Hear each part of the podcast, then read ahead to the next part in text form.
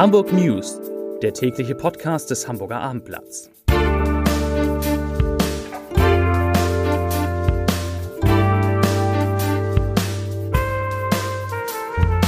Moin, mein Name ist Lars Heider und heute geht es um den Krankenstand, der in Hamburg einen Rekordwert erreicht in diesem Jahr. Weitere Themen.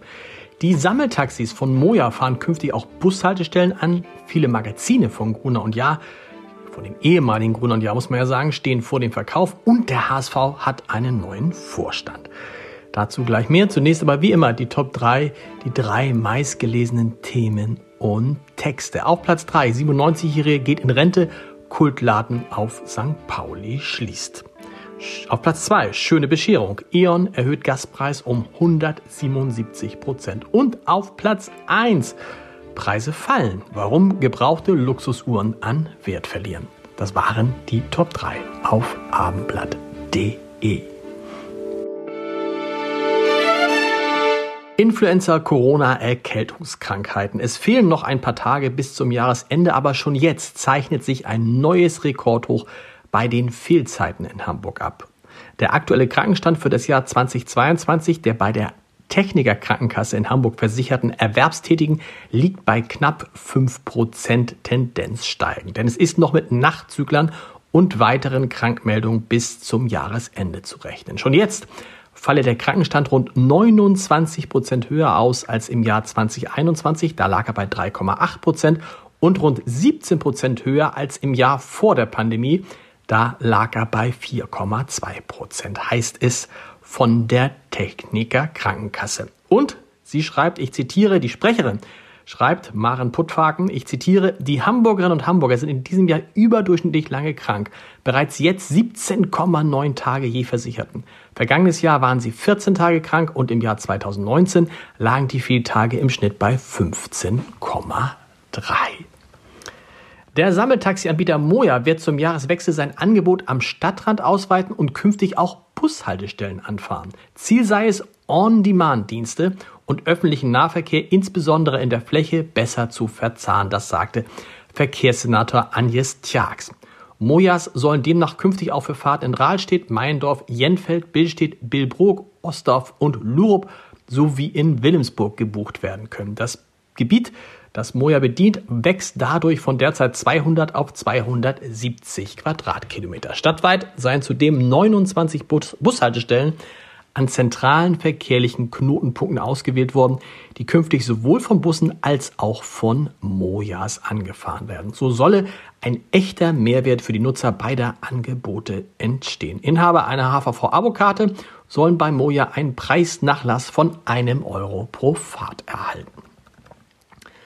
Bertelsmann und RTL treiben unter Vorstand Thomas Rabe das Ende von Gruner und Jahr weiter voran. Die Süddeutsche Zeitung berichtet, dass bis auf den Stern nahezu alles zum Verkauf stehe, was am Baumwoll so geschrieben und produziert wird. Erste andere Verlage würden bereits auf Titel wie die Brigitte bieten. Es soll dabei um Beträge zwischen 50 Millionen und 100 Millionen Euro gehen. Im Abendblatt lesen Sie morgen ausführlich, wie Bertelsmann-Chef Thomas Rabe den rund 2000 Mitarbeiterinnen und Mitarbeitern von Gruner und Jahr etwas versprochen hat, das aber leider nicht gehalten.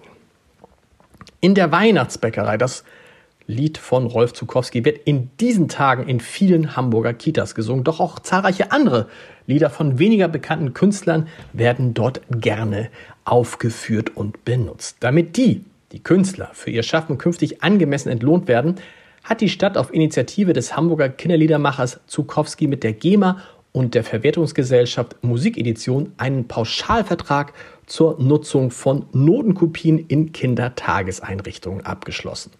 Neben der Vergütung der Künstler soll der Vertrag den Kitas bürokratischen Aufwand und Kosten ersparen. Bislang musste jede Kita einen Einzelvertrag mit der GEMA und der VG Musikedition abschließen, um beispielsweise Notenkopien bei Aufführungen verteilen zu können. Der Pauschalvertrag gilt nun für alle rund 1100 Hamburger Kitas und Gebühren werden von der Stadt übernommen. Zum Sport und damit zum HSV. Denn der hat den Vertrag mit Sportvorstand Jonas Bold verlängert und Erik Hufer vom Finanzdirektor zum Vorstandsmitglied befördert. Beide erhielten ein bis 2025 gültiges Arbeitspapier. Das teilte der Verein heute mit. Und dazu sagt der Aufsichtsratschef Marcel Jansen, ich zitiere, Jonas und Erik haben in den vergangenen Wochen und Monaten bewiesen, wie gut sie die Führungsarbeit der HSV Fußball AG leisten. Wir sehen uns gut aufgestellt mit einem dynamischen Vorstandsduo, das anpackt und keine Eingewöhnungs- und Einarbeitungszeit benötigt. Zitat Ende. Nach dem Rücktritt von Thomas Wüstefeld als Finanzchef vor zehn Wochen war Bold einziges Vorstandsmitglied geblieben. Der 40 Jahre alte Manager ist jetzt schon seit Mai 2019 im Amt und er sagt, wir haben hier etwas entwickelt, mit dem sich unsere Fans und Zuschauer identifizieren können.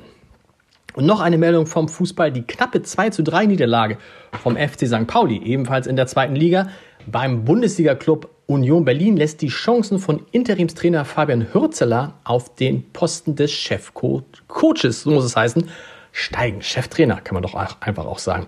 Dazu sagt Sportchef Andreas Bornemann, ich zitiere, die Tendenz ist so, dass es nicht ganz überraschend wäre, wenn am Ende die Entscheidung für Fabi fallen würde. Nach den Weihnachtsfeiertagen soll der künftige Cheftrainer bekannt gegeben werden. Zum Podcast-Tipp des Tages. Es gibt einen neuen Podcast. Und zwar einen Podcast, in dem es um das Model-Business gibt. Und wir werfen einen Blick hinter die Kulissen des Model-Business zusammen mit Marco Sinervo, dem Chef von MGM Models. Der kennt sich wirklich aus. Der Podcast heißt Drama Baby. Kennt man? Drama Baby. Und Sie finden ihn unter www.abendblatt.de slash podcast. Da gibt es heute Abend natürlich auch eine neue Folge unseres Gute Nacht Podcast um 21 Uhr. Hören Sie mal rein. Die Hamburg News, die hören Sie morgen wieder um 17 Uhr. Bis dahin. Tschüss.